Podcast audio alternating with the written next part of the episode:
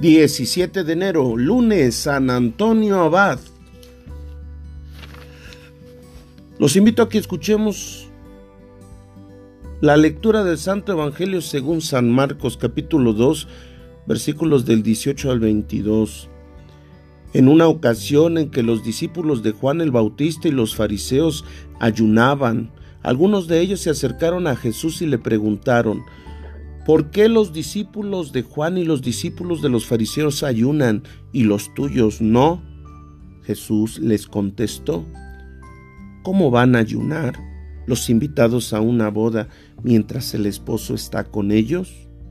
Mientras está con ellos el esposo no pueden ayunar, pero llegará el día en que el esposo les será quitado y entonces sí ayunarán. Nadie le pone un parche de tela nueva a un vestido viejo, porque el remiendo encoge y rompe la tela vieja, y se hace peor la ruptura. Nadie echa vino nuevo en odres viejos, porque el vino rompe los odres. Se perdería el vino y se echaría se echarían a perder los odres. A vino nuevo, odres nuevos. Palabra del Señor. Gloria a ti, Señor Jesús. Ahora vamos a escuchar un comentario al Evangelio, tomado del misal mensual que nuestros hermanos de buena prensa editan. Y esta, este comentario se titula Las prácticas de piedad y el reino. Las prácticas religiosas son insuficientes para ser discípulos de Jesús si éstas no se ubican de manera adecuada en el marco del proyecto del reino. Seguramente por eso Marcos, recordando a sus comunidades que Jesús, aunque como buen judío había observado las prácticas de piedad, entre ellas el ayuno, había insistido en que debía ser la alegría por vivir y no el sufrimiento y la tristeza la característica de, de sus seguidores. Debió sorprender mucho que su maestro, en lugar de ayunar, como algunos fariseos y los seguidores de Juan el Bautista, más bien se juntaba a comer con diversas personas, especialmente con publicanos y pecadores. Más aún, tenían presente que él había perdido, que él había pedido que hicieran memoria de su entrega de la vida con una comida fraterna más que con el ayuno. Sabían que con Jesús había llegado un tiempo nuevo en el que las prácticas religiosas valían tanto cuanto ayudaban a la construcción del reino, concretamente a la construcción de la fraternidad. Tenían que convencerse que era el único modo de lograr que las prácticas de piedad adquirieran su justo valor. ¿Qué relación tienes por eso vamos a hacer esta pregunta. ¿Qué relación tienen de verdad nuestras prácticas de piedad con el proyecto de Jesús? ¿Qué podríamos hacer para revitalizarlas desde el Evangelio? Dios los bendice.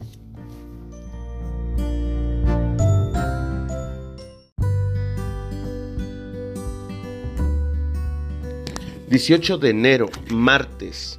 El comentario al Evangelio que el misal de buena prensa nos propone lo titula Vivamos las normas desde los principios. Las normas son importantes y hasta indispensables, pero su cumplimiento deja mucho que desear si no lo hacemos desde los principios que las sustentan. Más aún, sin estos principios, la ley puede convertirse en el mayor pretexto para las peores injusticias. El Evangelio de Marcos, continuando con los elementos de identidad de los discípulos, ofrece ahora la necesidad de ver las leyes desde los valores en que se fundamentan. La ley del sábado realmente era importante. Sin embargo, desde la nueva perspectiva que ofrece Jesús, no valía por sí misma, ni estaba por encima de la sobrevivencia de las personas o de su dignidad.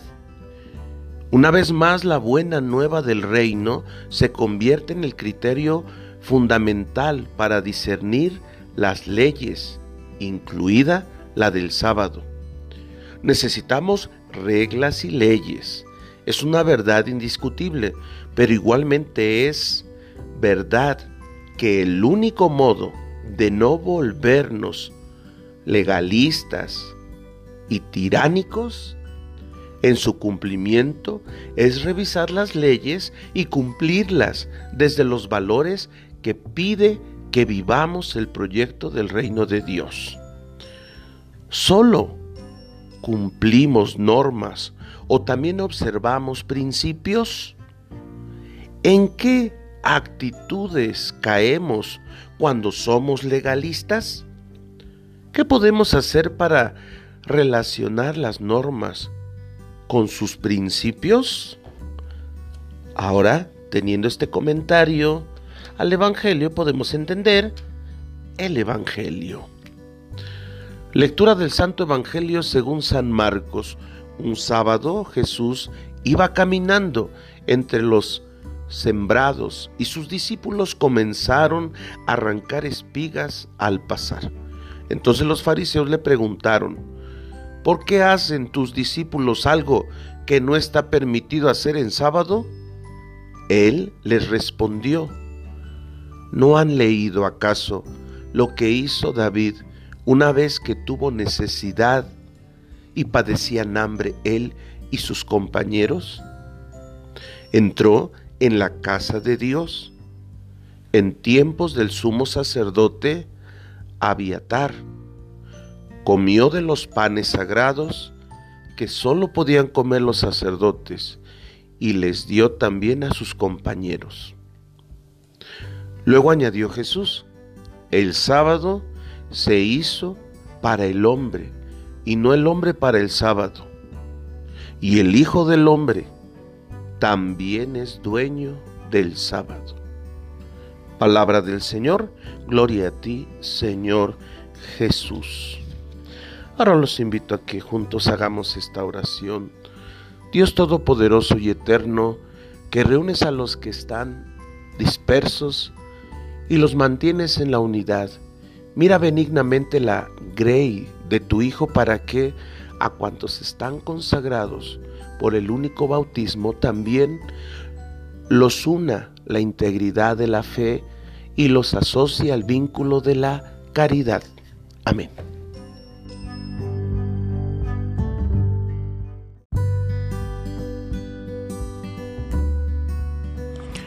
Domingo vigésimo tercero del tiempo ordinario. Jesús se dirige hacia Jerusalén acompañado por sus discípulos y muchos se le iban sumando por el camino. Era fácil dejarse arrastrar por el entusiasmo que provocaban sus palabras amables, por su cordial acogida, especialmente hacia los más necesitados, y por su alegría contagiosa. Pero Jesús no quiere que ninguno de sus seguidores se sienta engañado.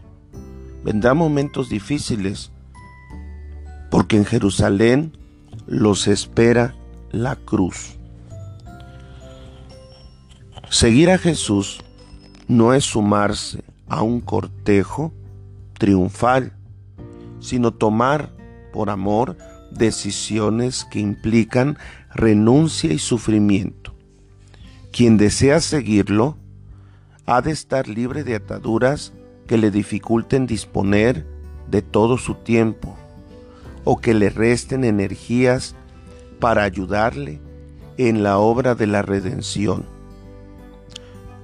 Jesús es demasiado claro hasta el punto de que sus palabras acerca del desprendimiento de la propia familia resultan duras.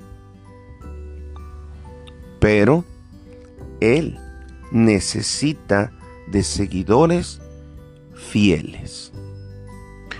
Por lo tanto, hermanos, para cada uno de nosotros, Cristo es el centro de toda nuestra vida cristiana. Que tengan un bonito inicio de semana. Dios los bendice.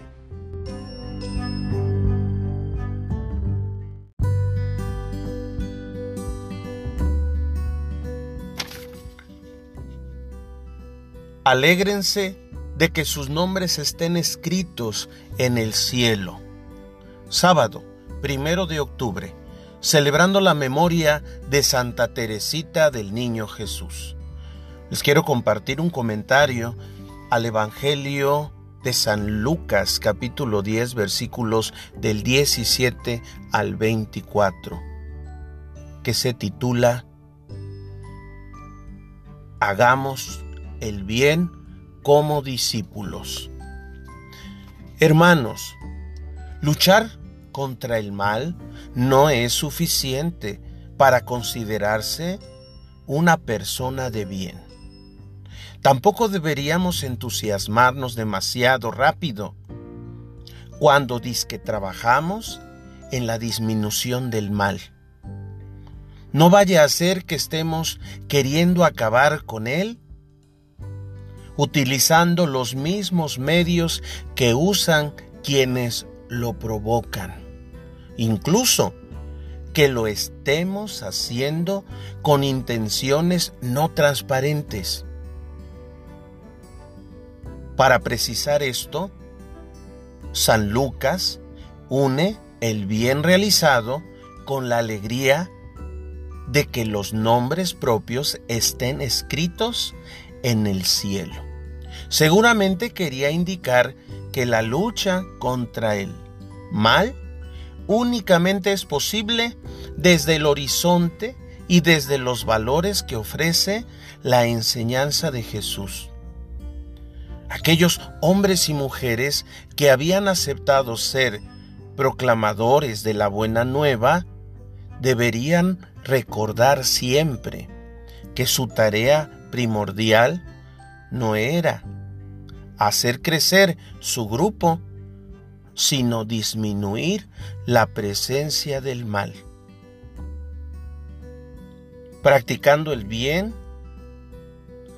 estaban siendo testigos de que el bien podría, podía más que el mal, de que el Dios benigno era más real que el Satanás maligno, que los cambios no venían principalmente de quienes sabían más, sino de aquellos que eran sencillos, es decir, de quienes iban por la vida haciendo obras buenas con transparencia y buenas intenciones. Hermanos, ¿qué nos mueve a hacer el bien? ¿Cómo podríamos trabajar en la disminución del mal como discípulos de Jesús? Los invito a que hagan esta oración conmigo. Dios nuestro, que has preparado tu reino para los humildes y pequeños, concédenos la gracia de seguir confiadamente el camino de Santa Teresita del Niño Jesús, para que, por su intercesión, podamos contemplar tu gloria eterna. Por nuestro Señor Jesucristo, tu Hijo, que contigo vive y reina en la unidad del Espíritu Santo y es Dios por los siglos de los siglos. Amén. Que tengan un bonito día.